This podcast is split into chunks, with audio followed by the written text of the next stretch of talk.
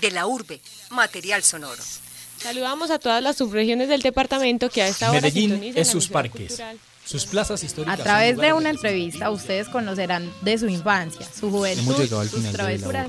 Y el programa fue realizado por Sergio De la urbe, material sonoro. Alejandro González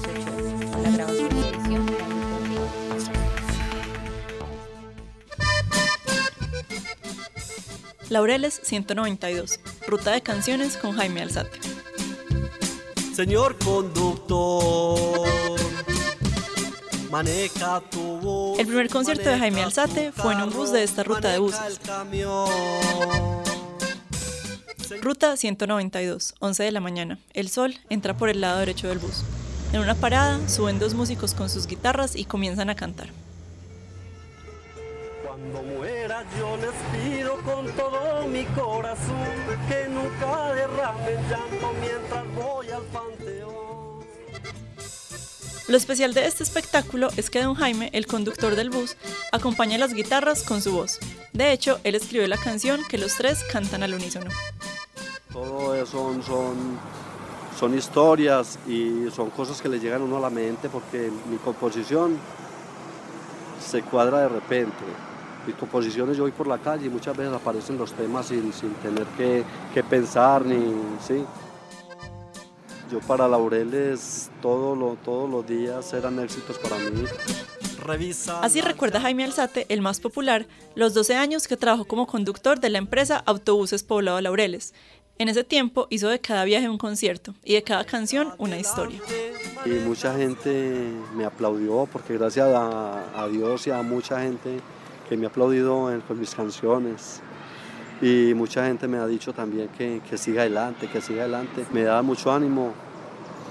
Entonces, pues para mí todo- todos los viajes que yo hacía son recuerdos para mí. Y más, y más apto ahora que estoy fuera del, del transporte. Ahora se dedica por completo a la música. Renunció al transporte público. Estaba cansado de trabajar en buses. Además, con los sensores que reemplazaron a los viejos torniquetes, sus compañeros músicos no podían subir a cantar. Eso le quitó su parte favorita de las rutas. Y para él, la vida sin disfrute está incompleta. Con su séptimo trabajo discográfico en la mano, titulado Paulina, en homenaje a su nieta, Jaime recuerda la historia de una de las canciones que más habla de su vida. Todo eso es, eso es un, una, una historia para cumplir, para una historia para seguir adelante. Entonces ahí nació el 963. ¿Por qué lo coloqué el 963? Porque es el día de mi, de mi nacimiento. Yo nací el 27 de octubre del 1963. Porque en la perspectiva de Jaime, cada canción nace de una vivencia personal, como el 963, que es sobre su cumpleaños, su aniversario de matrimonio y el aniversario de su hija mayor, quien por romanticismo o simple agüero quiso casarse un sábado 27 de octubre, al igual que sus padres. Mucha gente dice, ay, el 9, que 963. Ay, tan raro el 963, ¿qué es eso? Sí. Nos dan cuenta que el 963 no, no es no es cualquier cosa, es una historia de- de musical y es muy bonita.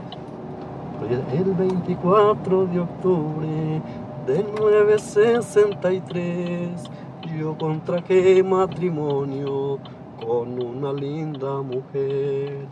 15 meses ya cumplidos, nació mi primera flor trayendo fe y alegría para nuestro corazón.